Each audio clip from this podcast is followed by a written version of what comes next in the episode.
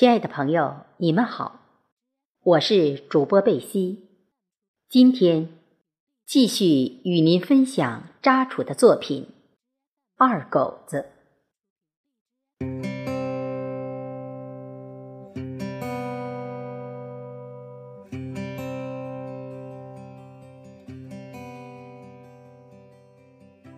一转眼到了腊月，天气寒冷。工地上干活十分辛苦，为了赶工期，大伙们冒着凛冽寒风，在几十层的高楼忙碌着。紧张工作之余，谈论着快回家过年的话题，沉浸在喜悦之中，一个个脸上洋溢着幸福的笑容。建筑工地上干活。灰尘、噪音等污染严重，他们起早摸黑，日复一日繁重的体力劳动，每天穿着脏兮兮的衣服，他们也认命了。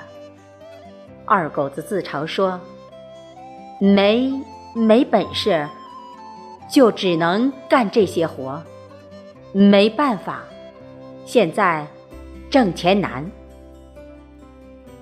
工地上。他们冒着严寒酷暑，风餐露宿，潮湿严重，使大部分人患有严重关节炎。一个工地基本上一年至几年不等才能完工。美丽的城市，灯红酒绿，城里纵横交错的路桥、高楼一排排，错落有致的绿化带。干净整洁的马路等等，都浸泡着农民工辛勤的汗水。有一天，王浩拿了一叠钞票给二狗子说：“二狗子，这是你半年的工资，拿去吧，数一下，看看少不少。”正常情况下，他们每个月都是支取生活费。其余的工资，到过年或者工程完工才全部结清。其他工地上也有包工头携工程款逃跑，农民工讨薪心急如焚，声讨自己的血汗钱，甚至有过激行为等。二狗子笑眯眯接过王浩手中的钱，说。王，王浩哥，谢谢谢你。王浩说：“没事，你清点一下钱。”二狗子边数钱边大声笑着说：“你，你不会有错的。”二狗子把手中的钱清点完，留了两千元现金，准备过年回家时买物品与买车票用。其余的钱都存到存折上，这样安全些。腊月中旬，由于天气原因，天天下雪，工地上停工了。王浩与二狗子他们准备回家过年。有一天，吃过晚饭。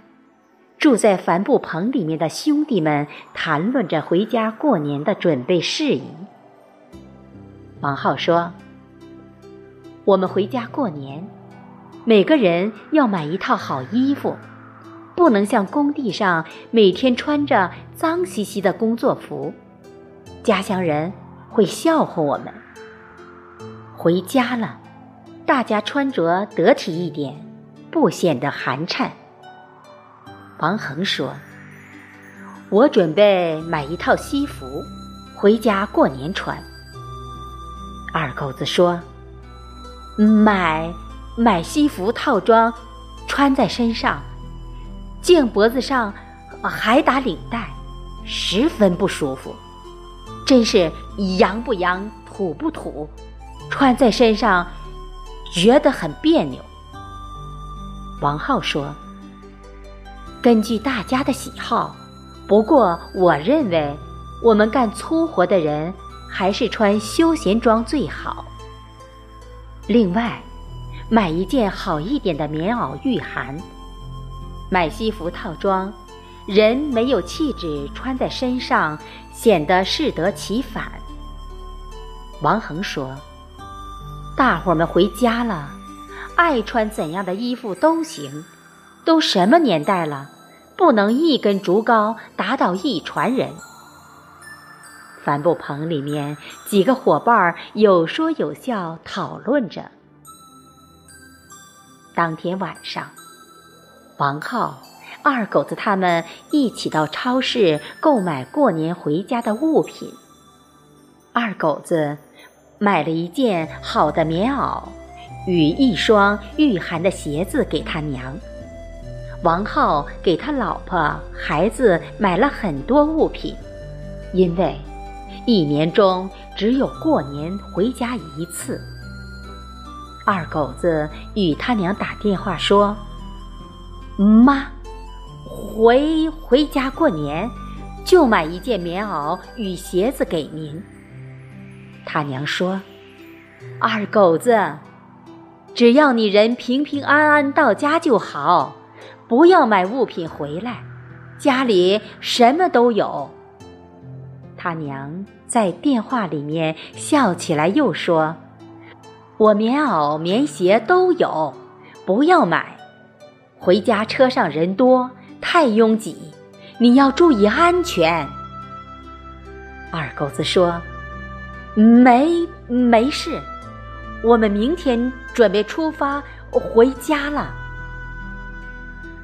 第二天，天刚蒙蒙亮，帆布棚里面的伙伴们精神抖擞，一个个穿着漂亮的服装，像是去相亲一样。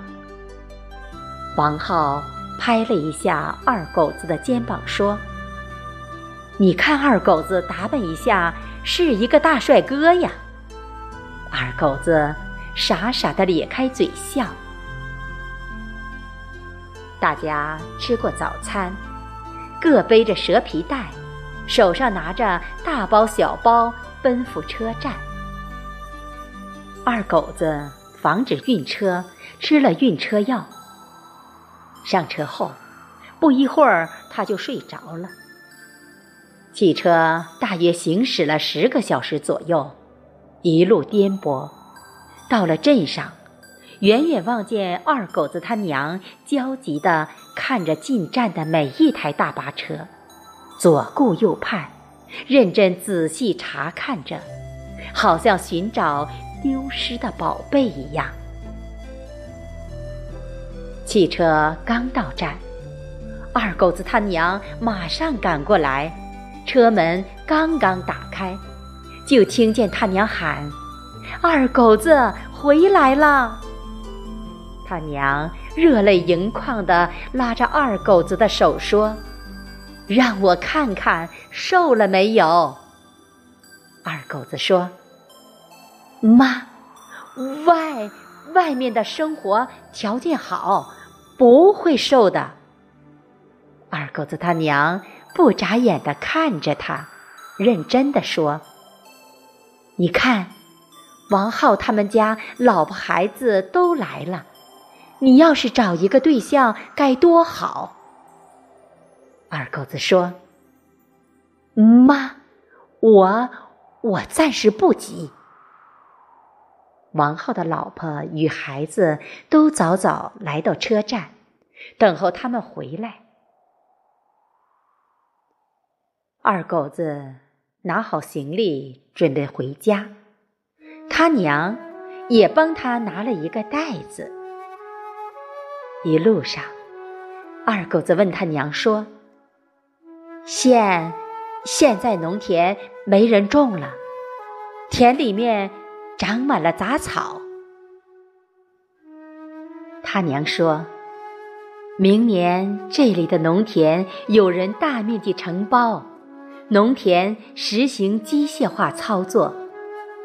现在国家的政策好，政府部门扶持，农林牧渔等都有相应的经济补贴。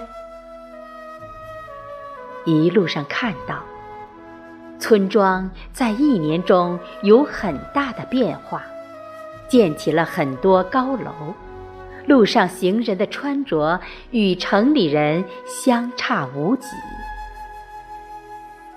村庄里的人看到他们竖起大拇指，都赞扬他们有出息。二狗子想，家乡人不知道。我们在外面打工有多辛苦？谢谢大家的收听，祝大家幸福快乐、平安健康、万事如意。期待下次再会。